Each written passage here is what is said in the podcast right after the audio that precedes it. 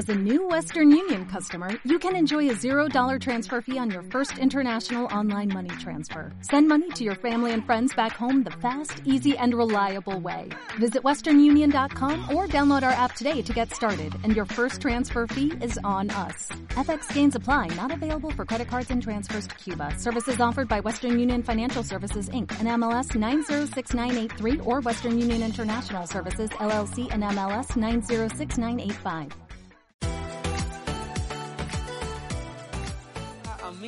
Bienvenidos al Discipulado Unido. Estamos totalmente en vivo y es para mí un gran placer poder saludar a toda la familia de NGI Global desde aquí, desde Villahermosa, Tabasco, para todas las iglesias, hijas, coberturas, filiales. Sean bienvenidos.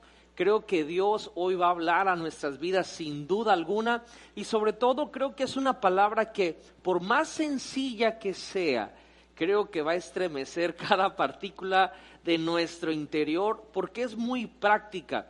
Créanme que eh, el apóstol que ha estado compartiendo ya por algunas semanas ha traído una excelente palabra. Eh, se comunicó conmigo, me dijo, hijo, quiero que des el discipulado en esta ocasión y me metí con Dios para buscar con el Señor qué es lo que Él quería que compartiera. Y estaba yo formulando una enseñanza muy bonita que he experimentado en estos últimos días y semanas. Sin embargo, Dios me trajo a memoria algo y me dijo, quiero que hables de esto. Y yo creo que es en el ahora, es algo que va a ayudarnos, va a bendecirnos, sin duda alguna va a confrontarnos. Me quiero poner el parche desde antes, pero es con mucho amor, con mucho cariño y yo sé que eso nos va a levantar, nos va a llevar en el canal correcto que Dios quiere llevarnos. Quiero acompañarnos, quiero que pedirle que me acompañe, perdón, para orar, para pedirle al Espíritu Santo que sea Él que tome el control y que nos guíe en la palabra que el Señor sin duda alguna va a compartir y a impartir a nuestros corazones. Espíritu Santo, te doy gracias. Gracias, Señor, porque tú estás en medio de nosotros. Gracias porque contigo, Señor, vamos a donde sea y contigo soportamos lo que sea. Yo te pido en el nombre de Jesús que en esta noche me des la gracia para poder enseñar, Señor. Articula mis palabras para que sea tu revelación la que le llegue a tus hijos y que podamos ponerla por práctica. Te lo pido en el nombre de Jesús. Amén y amén.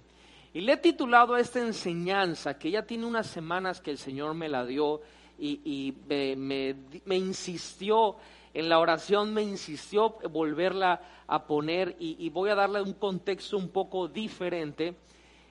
Le he titulado No cedas terreno. Y esta razón es porque hay una escritura de mis historias favoritas, sino que la historia que más me gusta de la Biblia, que es, aparte de Jesús, por supuesto, la de los valientes de David.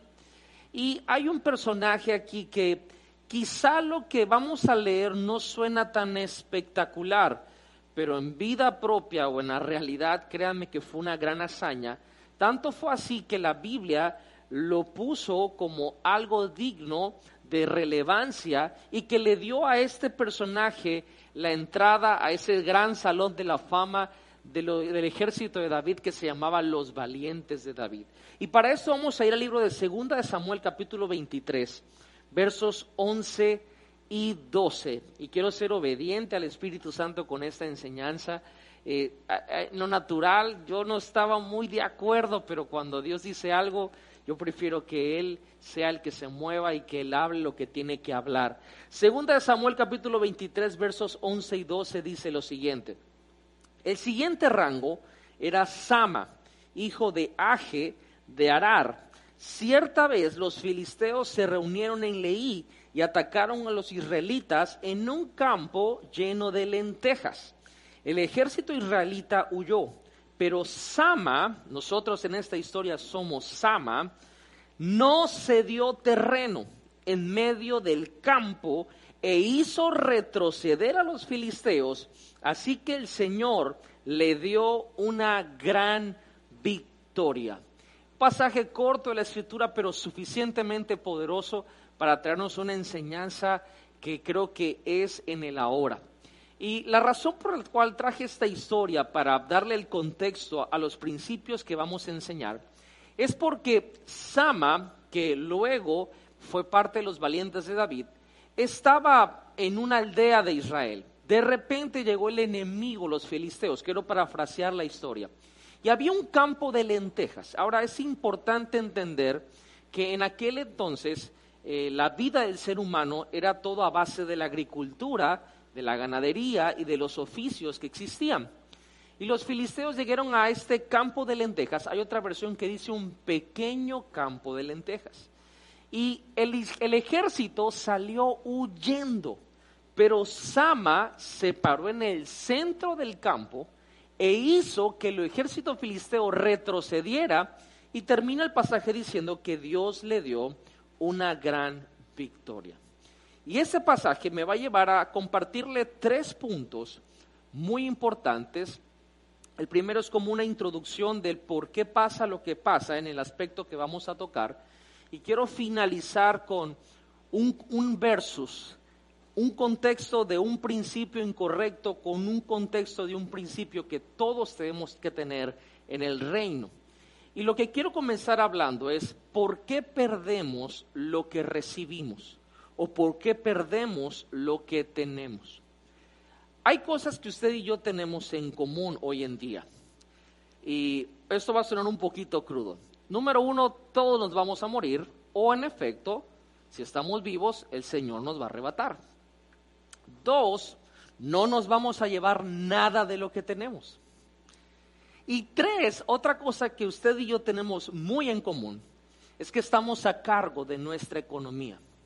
Estamos a cargo de nuestras finanzas. No podemos culpar a nadie más. Hay cosas que nosotros no podemos evitar, pero hay cosas que sí podemos evitar. ¿A qué me refiero? No pudimos evitar esta pandemia. Literal, el mundo se llenó de este virus y hasta cierto punto ya hasta se hizo un nuevo normal.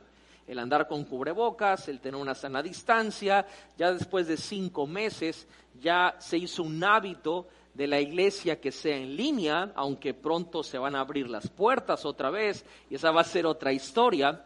Son cosas que no podemos evitar. Que venga un virus de esta magnitud, de escala mundial, no se puede evitar. Pero hay cosas que sí se pueden evitar. Porque hoy por ese virus hay desempleos, gente perdió su trabajo, gente está económicamente muy mal y le echamos la culpa a la pandemia y al virus, pero hay cosas como la pobreza, como los problemas financieros, que sí se pueden evitar aunque haya venido este virus. Y eso es más o menos lo que el Señor creo yo siento que quiere hablarnos en esta noche. Porque perdemos las cosas porque nunca las consideramos grandes. Hay un principio en el reino de Dios muy importante, amigos. Todo comienza pequeño. Cada domingo o lunes en casa de su servidor tenemos el altar familiar, mi esposa, ahora mi suegra y mis dos hijos. Y estudiamos las parábolas de Jesús y la vida de Jesús, y créanme, ha sido cosas extraordinarias. Y ya pasamos la parábola del grano de mostaza. Y Jesús compara el reino de Dios con un grano de mostaza. Y explica que es la semilla más pequeña, pero que tiene una fe que se atreve a desafiar aún la naturaleza y se convierte en una hortaliza muy grande, perdón, es la más, la más pequeña de las hortalizas, pero se vuelve un árbol que tiene ramas y aún los pájaros hacen nidos, dice la parábola. ¿Y por qué mencionó esto? Porque el campo donde estaba Sama eran lentejas. Y la lenteja en aquel entonces, como mencioné, se vivía a base de la agricultura, de la ganadería, no era un grano tan cotizado o tan fino o tan importante como lo era el trigo. La lenteja, pues obviamente hoy comemos lentejas, a mi esposa ese es su platillo favorito, las lentejas, a mí me encantan también. Yo creo que es aquí, por lo menos en México, es muy rico comer lentejas. Pero antes eh, eh, se comían, pero eran como de segunda o hasta de tercera. El trigo era lo más importante. Sama estuvo disponible, estuvo dispuesto a sacrificar su vida por un campo de lentejas. Y esa es una de las razones por las cuales nosotros perdemos las cosas en nuestra vida, nos metemos en problemas y que no evitamos cosas que sucedan, porque no vemos que lo pequeño, la lenteja, puede llegar a ser algo grande. Y eso es un cambio de mentalidad, es un hábito que tenemos que tener, es una actitud hacia la vida. Yo, eh, ¿cómo puedo decirlo de una manera muy fina?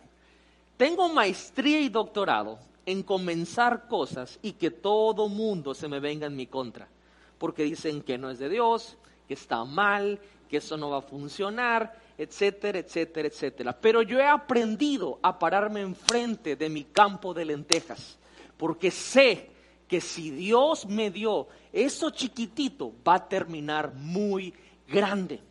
Y hoy, en medio de este virus, de esta pandemia, pensamos que hemos perdido ingresos, pensamos que hemos perdido empleos, negocios, pero la realidad es que en nuestras vidas Dios nos dio un campo de lentejas que tenemos que valorar por más pequeño que sea, porque en el reino de Dios las cosas pequeñas terminan muy grandes.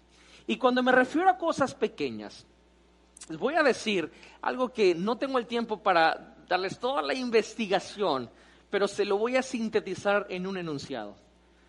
La cosa más pequeña y al mismo tiempo lo más grande en existencia del ser humano es una idea. Una idea puede ser que nadie la conozca, solo tú. O puede ser que esa idea cambie y transforme al mundo. Puede ser muy pequeñita o puede ser algo gigantesco, depende de nosotros. Las ideas son nuestras lentejitas. Las ideas es ese campo pequeño que Dios nos ha dado. Y quizá en esa temporada Dios ha puesto algo por emprender, algo por empezar a hacer. Y como se puede dar cuenta, Dios me está llevando por una tangente de negocios y de finanzas, porque es lo que yo percibí de parte de Dios de compartir en este discipulado. Y esas ideas, yo, he visto en mi vida personal y he visto en hombres de Dios y en, también en hombres que aunque no son cristianos, pero que son emprendedores y han llevado los principios de la palabra, los han llevado a los negocios. Me he dado cuenta que hay tres fases en las ideas. Y la primera tiene que ver con la creatividad, la segunda tiene que ver con la habilidad y la tercera tiene que ver con la productividad. Hoy no voy a profundizar en esos procesos. Hoy realmente voy a enfocarme solamente en la creatividad, voy a tocar un poquito de los otros dos. Y esto de la creatividad es importante, porque hoy quiero que entendamos dos conceptos que desgraciadamente a veces se cruzan, nosotros los cruzamos erróneamente y no debería de ser así. Por ejemplo, la expectativa, la fe es la atmósfera para que milagros sucedan. Pero para que haya creatividad, el origen de la creatividad está en la meditación. Quiero llevarle la palabra a eso porque yo no quiero que usted piense que estoy metiendo algo raro. Vamos a ver qué dice la escritura en Josué capítulo 1, versos del 7 al 8. Dice así la escritura, sé fuerte y muy valiente. Ten cuidado de obedecer todas las instrucciones que Moisés te dio, que ahorita vamos a ir para allá, no te desvíes de ellas ni a derecha ni a la izquierda.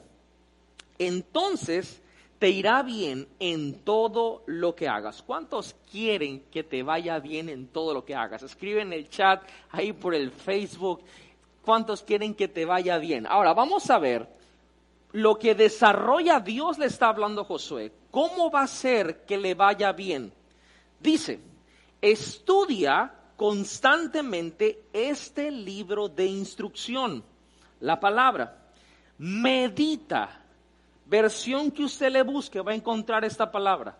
Medita en él de día y de noche para asegurarte de obedecer. Primero nos dijo, ten cuidado de obedecer todas las instrucciones que Moisés te dio, no te desvíes de ellas ni en la derecha ni a la izquierda, entonces te va a ir bien. Ahora nos va a decir Dios cómo vamos a obedecer. Dice, estudia constantemente este libro de instrucción, medita en él de día y de noche para asegurarte de obedecer todo lo que allí está escrito solamente entonces prosperarás y te irá bien en todo lo que hagas.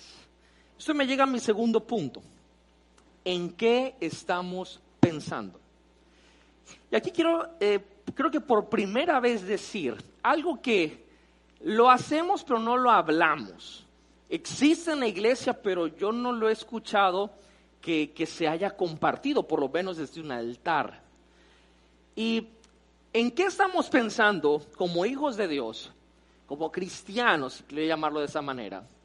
Tiene mucho que ver, primeramente, en nuestro nivel de oración e intimidad con Dios.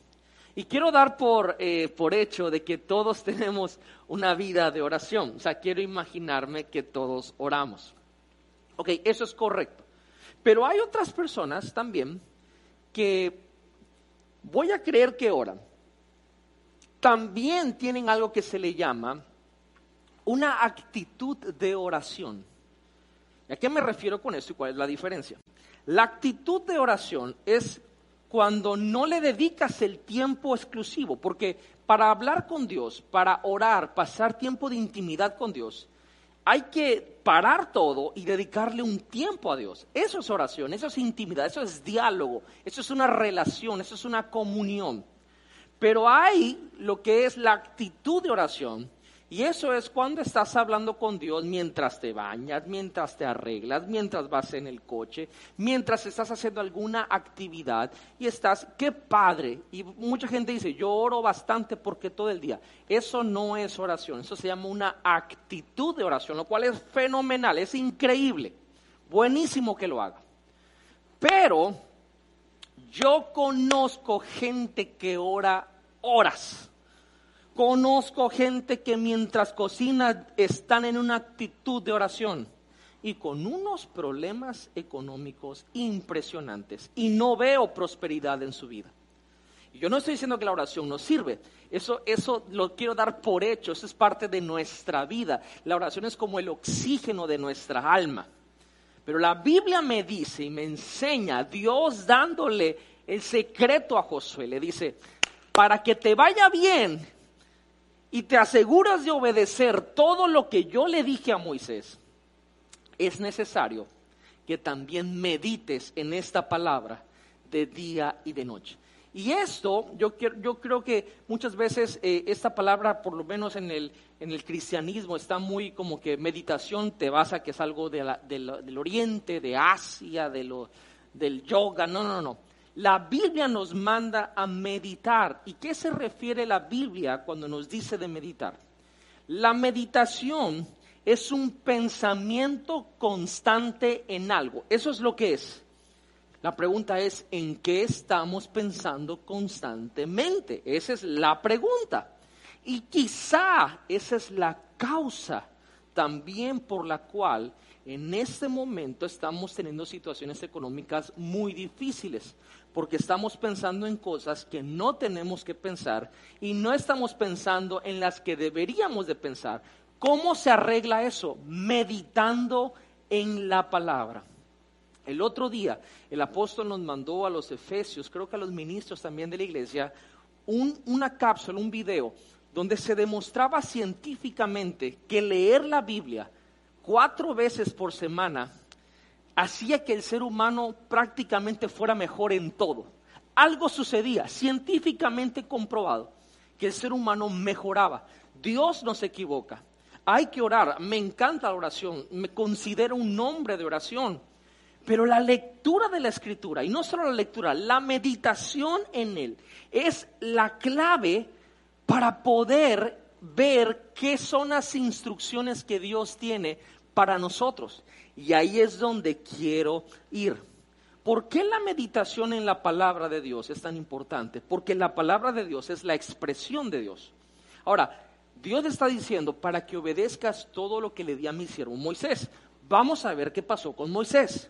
En Éxodo 34:4 dice la escritura: Entonces Moisés talló dos tablas de piedra, como las primeras, temprano en la mañana subió al monte Sinaí, tal como el Señor le había ordenado, con las dos tablas de piedra en las manos. Ok, vamos a ver este escenario.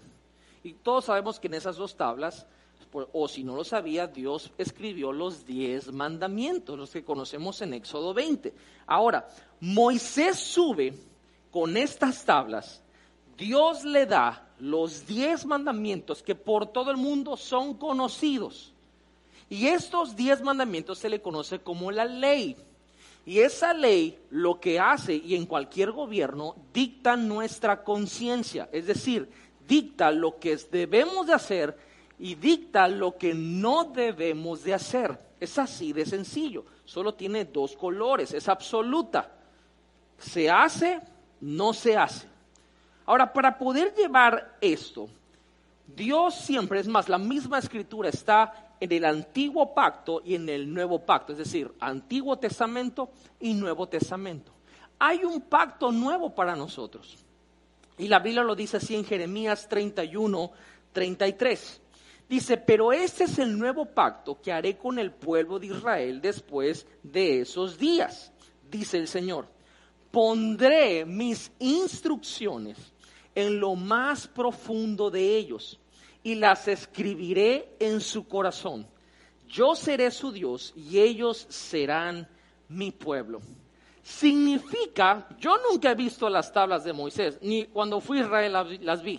Pero Dios me está diciendo que en nuestro nuevo pacto con Él, Él en nuestra mente y en nuestro corazón hay como unas tablas y ahí Él escribe las instrucciones de lo que tenemos que hacer y lo que no tenemos que hacer. Y ahí también es donde Dios escribe las ideas. En otras palabras, Dios le está diciendo a Josué, Josué, estamos hablando. Josué estaba orando y Dios le estaba diciendo cómo tenía que hacer las cosas. Ok, tienes una relación conmigo. Yo te oigo, tú me oyes. Quiero decirte la clave para que prosperes en todo lo que hagas. Medita en mi palabra. Medita en mi expresión de día y de noche. Y te aseguro que de un momento, a veces cuando no lo esperes, porque Dios es especialista en los de repente, te voy a escribir una idea y te voy a escribir las instrucciones que tienes que hacer con esa idea y vas a ver que vas a prosperar en todo lo que hagas. Hay testimonios que hemos escuchado de gente, pues yo no sé, yo estaba viendo una prédica o estaba leyendo la Biblia o estaba orando y Dios me dijo que hiciera esto y todo el mundo me dijo que estaba loco, loca, lo hice y hoy empecé mi negocio y me va súper bien. Luego la gente dice, wow, tremendo, pero al principio no creían en ellos porque siempre suena absurdo. Cuando Dios escribe algo en nuestra mente y en nuestro corazón, no esperes que otra persona lo entiende, empieza a hacerlo. Te aseguro que Dios no solo da la idea, también da las instrucciones. Las ideas creativas Hemos escuchado ese término muchas veces en la iglesia, pero las ideas, las ideas creativas son instrucciones de Dios escritas en nuestra mente y en nuestro corazón. Y ese es nuestro campo de lentejas, donde tenemos que pararnos en el centro y defenderlo, porque esa es parte de la herencia que Dios nos está dando a nuestra vida. Y así como Sama se paró en medio de ese campo, llego a mi punto número tres y voy a comenzar a cerrar con esto. Le he titulado este punto como la prédica, no cedas terreno. Me encanta que Sama se paró en el centro. Y esto simboliza en nuestras vidas, que el centro de nuestras vidas es Jesucristo, debería de ser. Si no lo es, hermano, discípulo, amigo que me estás viendo, te invito a que Jesús sea el centro de tu vida. No estoy hablando de la salvación, estoy hablando que todas tus decisiones estén basadas en Jesús.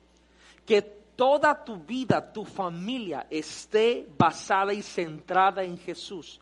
Que Jesús sea el punto de partida y sea el punto final siempre. Que no sea una línea, sino que sea un círculo donde Jesús siempre esté en el centro.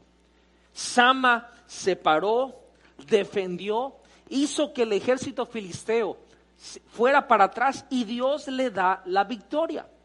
La pregunta hoy es, ¿cuál es nuestro centro? ¿Cuáles son, en otras palabras, nuestros valores? Aquí en la iglesia tenemos escritos los valores de la iglesia. primero es Jesús. Y el segundo es la familia. Nosotros creemos en la familia.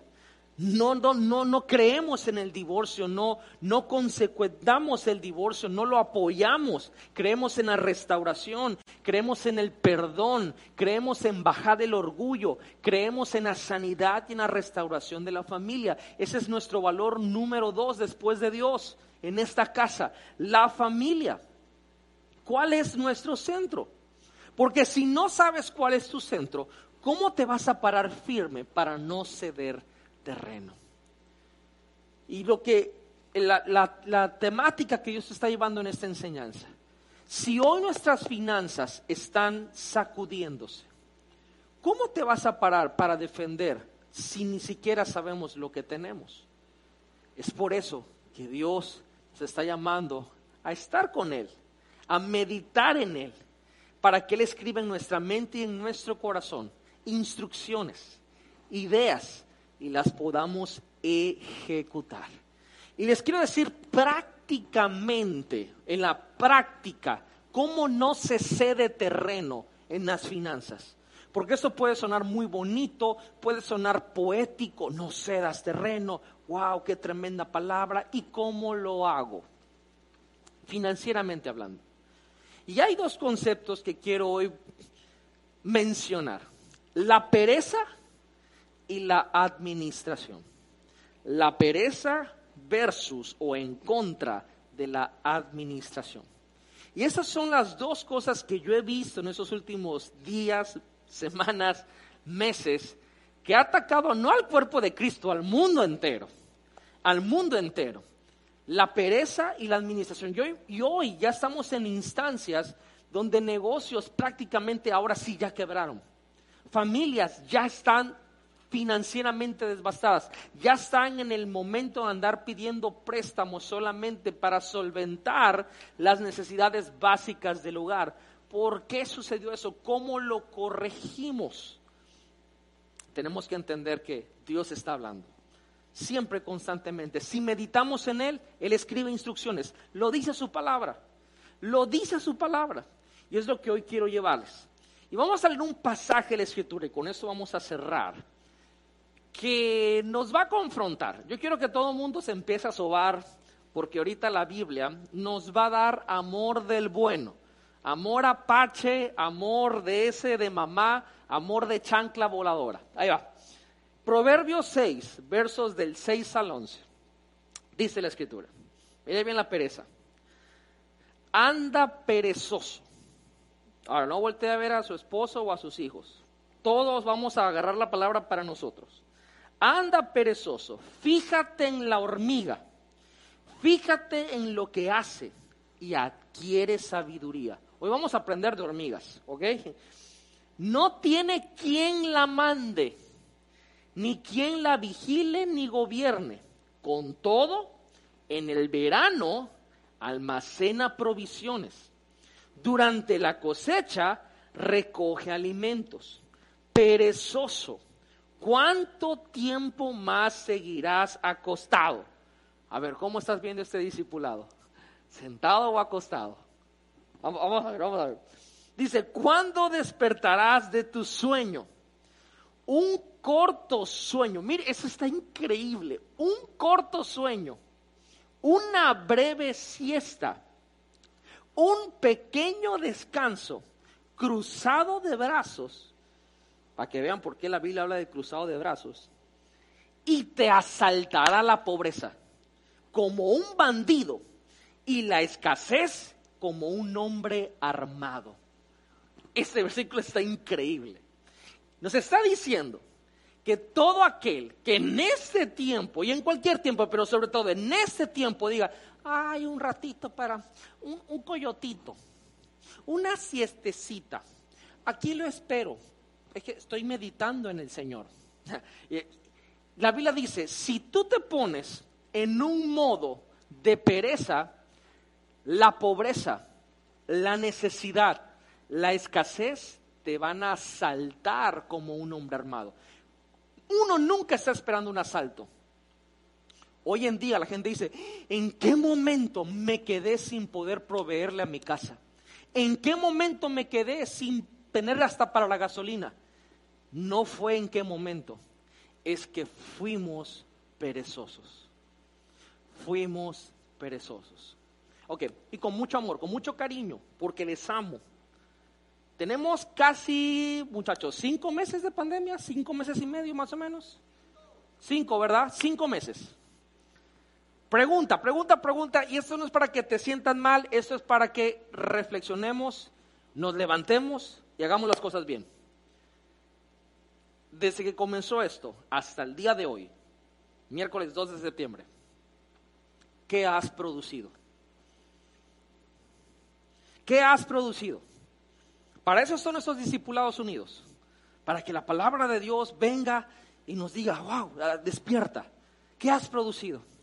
Ok, ok, y ya estoy escuchando lo que me están diciendo en la mente. Me están diciendo en la mente, ay pastor, pero es que ahorita no se puede. Pero es que ahorita no nos dejan salir. Ni siquiera puedo abrir el negocio. Y, pero yo no te dije de lo que tenías. Yo te estoy hablando desde que se cerró el mundo, porque el mundo se cerró, ¿qué hemos producido? Y vamos a empezar a poner mil excusas de por qué no lo hemos hecho, tratando de autojustificarnos. La realidad es que hemos sido perezosos. La realidad es que hemos estado en siesta en nuestra actitud, con los brazos cruzados. Ya que acabe la pandemia, ya voy a empezar. Te aseguro que cuando acabe la pandemia vamos a seguir igual si no cambiamos hoy. El cambio es hoy, es ahorita, no cuando te digan semáforo verde, semáforo lo que sea. El semáforo verde tiene que estar en nuestra actitud ya, meditando en la palabra, Dios dando ideas. Miren, en estos últimos semanas y meses, yo he producido finanzas para mi casa de lugares donde nunca se imaginarían que se puede producir. Pero ¿sabe por qué? Porque he estado atento a Dios. He estado, y no quiero que por el apoyo de Dios me imagine orando rabaquí, rabacá, que lo hago, lo hago, pero esa es mi relación con Dios, esa es mi intimidad con Dios. Pero lo que le estoy hablando, yo oro, sí, claro, tengo una actitud de oración, por supuesto. Yo puedo estar, antes de comenzar esta grabación, estábamos jugando porque la pantalla falló y estábamos hablando de unas caricaturas y de repente empecé a hablar en lenguas porque entiendo lo que es tener actitud de oración. Pero le digo algo, la Biblia nos habla en Josué, la meditación en él, la meditación en su palabra de día y de noche es donde de repente viene la idea, viene la instrucción y viene, vas a hacerlo así y así. Señor, está rarísimo. Esa es. Y mire, lo he puesto en práctica en estos cinco meses y he producido finanzas de donde yo digo, nunca me imaginé poder producir desde ahí. Y no tiene nada que ver con la iglesia, es algo mío personal. Y yo quiero animarle, yo quiero orar por ustedes para que todos nos levantemos de la pareja y empezamos a administrar. Ahí en el chat pon administrador. Vamos, ponlo ahí en el chat. ¿Por qué? ¿Por qué? ¿Por qué? Porque la fe se necesita para producir los recursos. Sí, amén. Pero se necesita la sabiduría para administrarlos. Hay gente que Dios le da cosas y las pierde porque no sabemos administrar. Y quiero cerrar con una historia que todos conocemos en la Biblia. Es una parábola de Jesús. Es la parábola del hombre pródigo. Pastor, el hijo. Es que el padre era pródigo, el hijo menor era pródigo, el hijo mayor era pródigo, los jornaleros eran, hasta los puerquitos eran pródigos. De hecho, la palabra pródigo no está en la Biblia, es como le pusieron a la parábola. Sinceramente, esa historia se llama la historia de los dos hijos. Pero El hombre pródigo. Si yo, vamos a ver qué es lo que pasó a este muchacho. Este muchacho se llevó el dinero de su herencia, lo malgastó, y dice la Biblia, porque no voy a leer, voy a leer en su casa, que vino una gran hambruna y una crisis a esa tierra. Y coincidió, como diría la viejita, la mala suerte. Salado estaba el chavo ese. Que cuando se acabó sus recursos, vino una crisis a esa tierra. Y ahora ya no sabía qué hacer. Ojo, ¿por qué? Si leemos esa parábola, va a encontrar esta expresión. Dice que él le dijo, Padre, al principio, dame la parte que me corresponde. Bueno, el padre pues le dio, pero la Biblia dice después, juntándolo, esa es la palabra, juntándolo todo, se fue. Eso a mí me está diciendo que ese muchacho no sabía hacer el dinero, simplemente lo juntó y se lo llevó. Por eso cuando vino la crisis, no sabía cómo hacerlo. Amigos, yo puedo perder todo lo que tengo, y no me preocuparía si sé cómo se hace. Pero cuando no sé cómo se hace y lo pierdo todo, estoy en graves problemas. Por eso ese muchacho, cuando vuelve en sí, mire bien lo que dice. Lo hemos leído poéticamente, pero mire bien lo que ese muchacho entendió. Me levantaré y voy a ir a casa de mi padre. Y le voy a decir que me haga como uno de sus jornaleros. Y nosotros decimos, ay, el muchacho no tiene identidad. También no tiene identidad. Pero el muchacho entendió algo. Estoy comiendo aquí comida de puercos porque no sé hacer riquezas. Voy a ir con mi papá para que me haga, me forme como uno de sus trabajadores, porque yo nunca trabajé. Y quiero aprender cómo se hace el dinero, porque esto no me vuelve a pasar. Muchos de nosotros creemos en la paternidad, que Dios es nuestro Padre y así es. Y tenemos fe para milagros, pero tenemos muy poca sabiduría para la administración. Y cuando Dios nos da algo, nosotros vamos a rendir cuentas de eso. Nosotros somos los que vamos a decir, Señor, me diste un peso, aquí yo te entrego dos, lo he multiplicado, lo he administrado bien, correctamente. Hoy es un tiempo, sí de creer, por supuesto de creer, pero es un tiempo de meditar en Él, de estar atento a sus ideas, a sus instrucciones, y cuando venga, administrarlas. Y le aseguro, es más, la mayoría, investiguelo, la mayoría de los millonarios se han hecho en crisis. La crisis es una gran oportunidad para prosperar. Solo hay que saber en dónde invertir y en dónde hacerlo. Pastor, ¿y en dónde? Ese es el contexto de este mensaje. No cedas terreno, medita en Dios, medita en su palabra, ora por supuesto, ten una actitud de oración, claro que sí, lee su palabra y medita en él. Y te aseguro, porque no es algo de mi palabra, es su palabra que lo dice, solo así vas a prosperar y todo te va a ir bien, porque ahí te van a venir las ideas inversionista, ahí te va a decir, invierte en esto. ¿Qué hago? Ahora mi esposa en estos días se le activó una onda ahí de, emprendimiento y hay una palabra profética para México del emprendimiento. Y yo estoy feliz y le, el otro día se lo dije, mi amor, estoy orgulloso de ti por lo que estás haciendo. Y yo a propósito me echo atrás porque veo que es algo que ella está haciendo y yo quiero que ella sepa que es Dios la que la está impulsando, la que la está apoyando y es algo que está haciendo con sus propias manos. Y estoy feliz porque si hay algo en el reino de Dios que tenemos que ser es productivos, productivos. Amigo, es tiempo de dejar de llorar y de clamar. Vamos a trabajar, vamos a producir. Dios nos va a dar las ideas. Dejemos de estar orando como mendigos. Padre, que venga un cuervo y me traiga para la renta. Mejor, Señor, dame una idea para que yo pueda producir y pague la renta de toda la vida y me compre mi casa y me compre mis cosas y pueda yo prosperar. Hay que aprender. Jesús dijo, no reciben porque no saben pedir. Yo no pido que el Señor me supla. Yo le pido al Señor que me prospere que me dé ideas, por eso medito en Él, en su palabra, de día y de noche. Le voy a decir esto que es algo muy, muy íntimo de la familia López Oropesa. Yo se lo digo a mis hijos en caltar familiar. Le dijo, a mí no me interesa que se aprendan la Biblia. A mí me interesa que la vivan, que la practiquen, que sea real. Si no es real, pues como dijo el chavo, ¿cuál es el chiste? Nosotros no vivimos aquí a vivir una religión, vivimos o venimos para tener un estilo de vida. Y hoy quiero orar por todos ustedes. Quiero, creo en la impartición, aún a través de la tecnología. Pero hay algo que yo no puedo hacer por nadie. Yo no puedo orar o tener una relación con Dios por ti. No puedo meditar en Él por ti. Eso es de cada quien.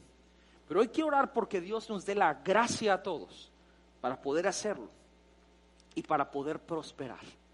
Si estás de acuerdo con esto, ahí en el chat escribe amén, lo recibo. Y ahí donde tú estás, quiero pedirte que levantes tus manos. Voy a orar y yo creo en el poder de la oración. Creo que la oración activa cosas y de ahí nosotros le ponemos la obra. La fe con obras. Esa es la clave. Ahí donde estás, levanta tus manos y déjame orar por cada uno de ustedes. Señor, en el nombre de Jesús, levanto a cada discípulo, a cada persona que nos está viendo, Señor.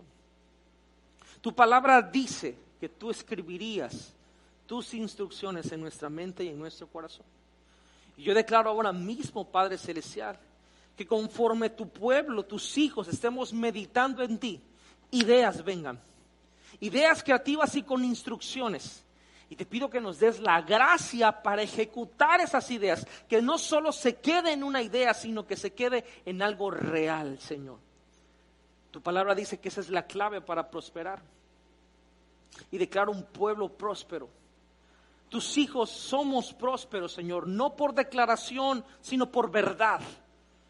Y esa verdad está en ti.